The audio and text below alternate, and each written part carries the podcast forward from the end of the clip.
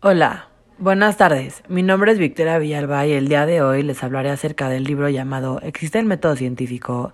Historia y realidad por Rui Pérez Tamayo, tercera edición, México.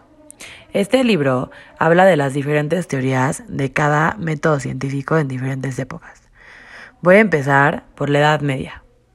En la Edad Media hubieron Aristóteles y Platón. Aristóteles, él fue quien señaló por primera vez el estudio de las causas de los fenómenos se había iniciado con Tales de Mileto. También dijeron que el mundo estaba formado por un sustrato invariante. Aristóteles tuvo varias ideas y una de ellas fue teoría de las definiciones, otra el método inductivo-deductivo, también teoría de la casualidad y por último teoría de